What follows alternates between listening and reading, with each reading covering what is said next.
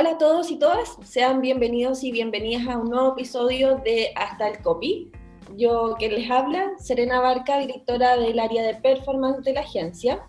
Hoy vamos a estar hablando un tema muy, muy importante sobre cómo vamos a aplicar o cómo estamos aplicando una estrategia de marketing digital según el embudo de conversión. ¿Les suena más o menos? Pero vamos a partir dándole la bienvenida a Daniela García, Community Manager, que nos acompaña hoy, y a Joaquín Ramírez, Planner Digital, quien, es, quien se encarga de desarrollar las estrategias de branding, consideración, conversión para nuestros clientes. ¿Cómo están chicos? Hola Cere, aquí estamos, bueno, con mucha energía porque es miércoles y mitad de semana y bueno, ganas también para darlo todo en este nuevo podcast. Además, es un tremendo tema, creo yo. Bueno, Paco. Hola ambas, bueno, eh, todo bien por acá, gracias por preguntar. Y sí, totalmente, nosotros que estamos insertos en este mundo, tenemos más que claro la importancia de aplicar una estrategia que aborde todas las fases del embudo de conversión para las marcas. Así que démosle. Súper, vamos entonces.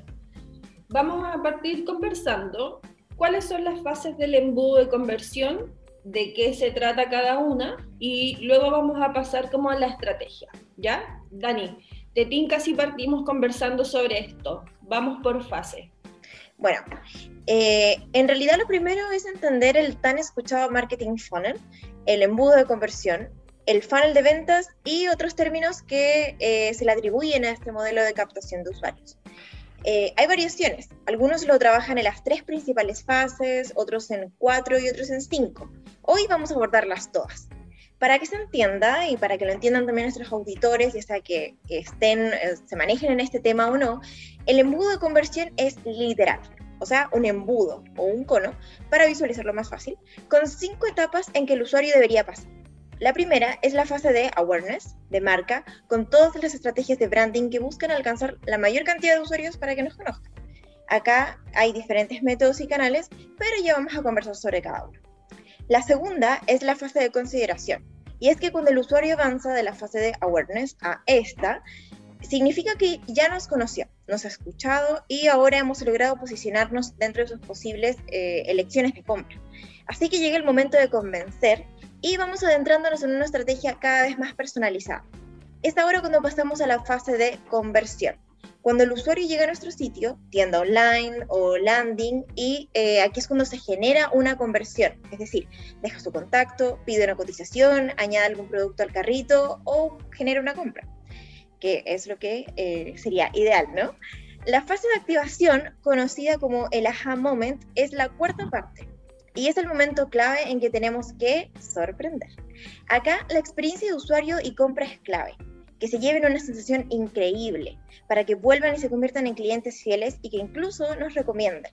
Y con todo eso logrado, terminamos en la última fase, que es la de fidelización o loyalty, con programas de fidelización en estos usuarios. Así es, Dani. Son principalmente estas cinco etapas del journey del usuario donde nosotros como marketers nos encontramos con el desafío de captarlo y sorprenderlos a lo largo de todo el camino. Además, si ustedes son fan del marketing digital, quizás ya habrán visto que la personalización de estrategias es una tendencia para este 2022 muy, pero muy importante. Ya no se trata de disparar publicidad masivamente, sino que de tratar campañas cada vez más sutiles y a la vez útiles para nuestros clientes. ¿Qué opinan ustedes? Sí, completamente. Mira, ya hace ya un buen tiempo que estamos viendo que la segmentación de audiencias eh, cómo se comunican las marcas, a través de qué mensajes, con qué tono y estilo, son pilares que definen a la hora de trabajar una estrategia exitosa. También yo creo que hay un punto muy importante que es construir el branding de la marca de manera como omnicanal o 360 en algunos aspectos. Esto quiere decir que, que hablemos en el mismo lenguaje, a través de todo el mundo digital, a través de las empresas para ser reconocidos, comprendidos, eh, que se posicionen dentro de la industria en la que están insertos. Pero ahora, igual como pensando, vamos por fase y hablemos de las tácticas que podemos atribuir a cada etapa del embudo. Juaco, partamos por la fase de awareness y consideración. ¿Cuál es tu visión respecto a qué estrategia aplicar acá? Uf, para mí son una de las más importantes, porque en Awareness sobre todo se tiene que trabajar la imagen de marca a través del posicionamiento orgánico, masivo y de alguna manera vestir las redes sociales, el e-commerce, diseño y branding de un mismo estilo. Entonces, ¿cómo podríamos aplicar el Awareness? Aquí vemos principalmente estrategias de posicionamiento SEO por el sitio web, mucho contenido de valor en redes sociales y aquí me detengo para volver al punto de la personalización y que las audiencias hoy nos califican cada vez más por lo que comunicamos y el valor agregado que ofrecemos. También podemos aplicar campañas con el objetivo en el alcance y las impresiones en Facebook Ads, LinkedIn Ads si es que tu público es B2B y en la red de display de Google o incluso en TikTok. Después de pasando a la fase de consideración, aquí empezamos a aplicar un poco más el remarketing en nuestra estrategia. Mi tip, jueguen con entregar ganchos comerciales a quienes visitaron tu cuenta en Instagram, en LinkedIn o en tu sitio web. Súper, estoy súper de acuerdo contigo, Joaco.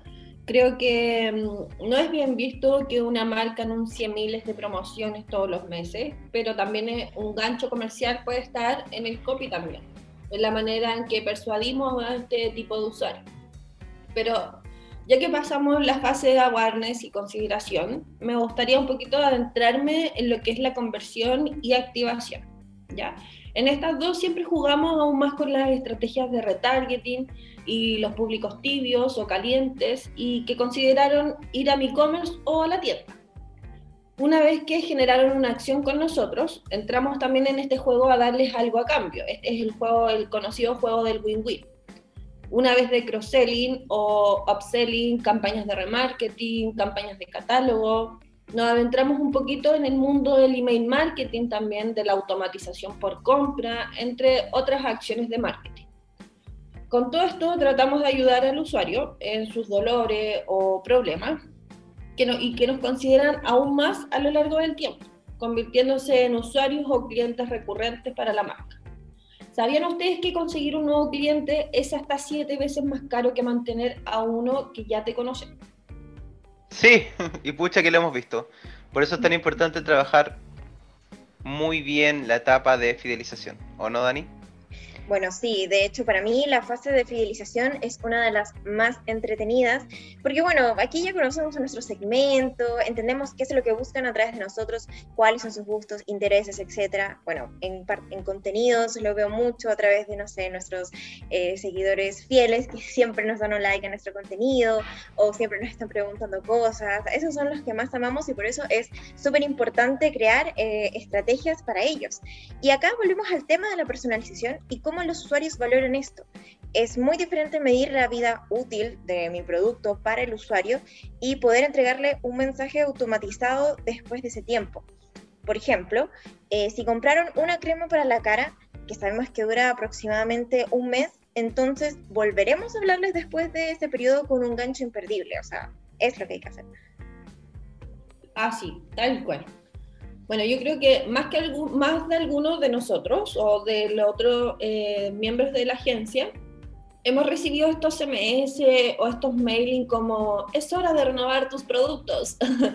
y es así de cierto. Eh, bueno, también haciendo como un recap como de que hemos conversado en este capítulo, ahora ya sabemos de qué se trata cada fase del embudo de conversión, qué estrategias tenemos que aplicar a, nuestro, al negocio en cuestión y también espero que les haya gustado mucho.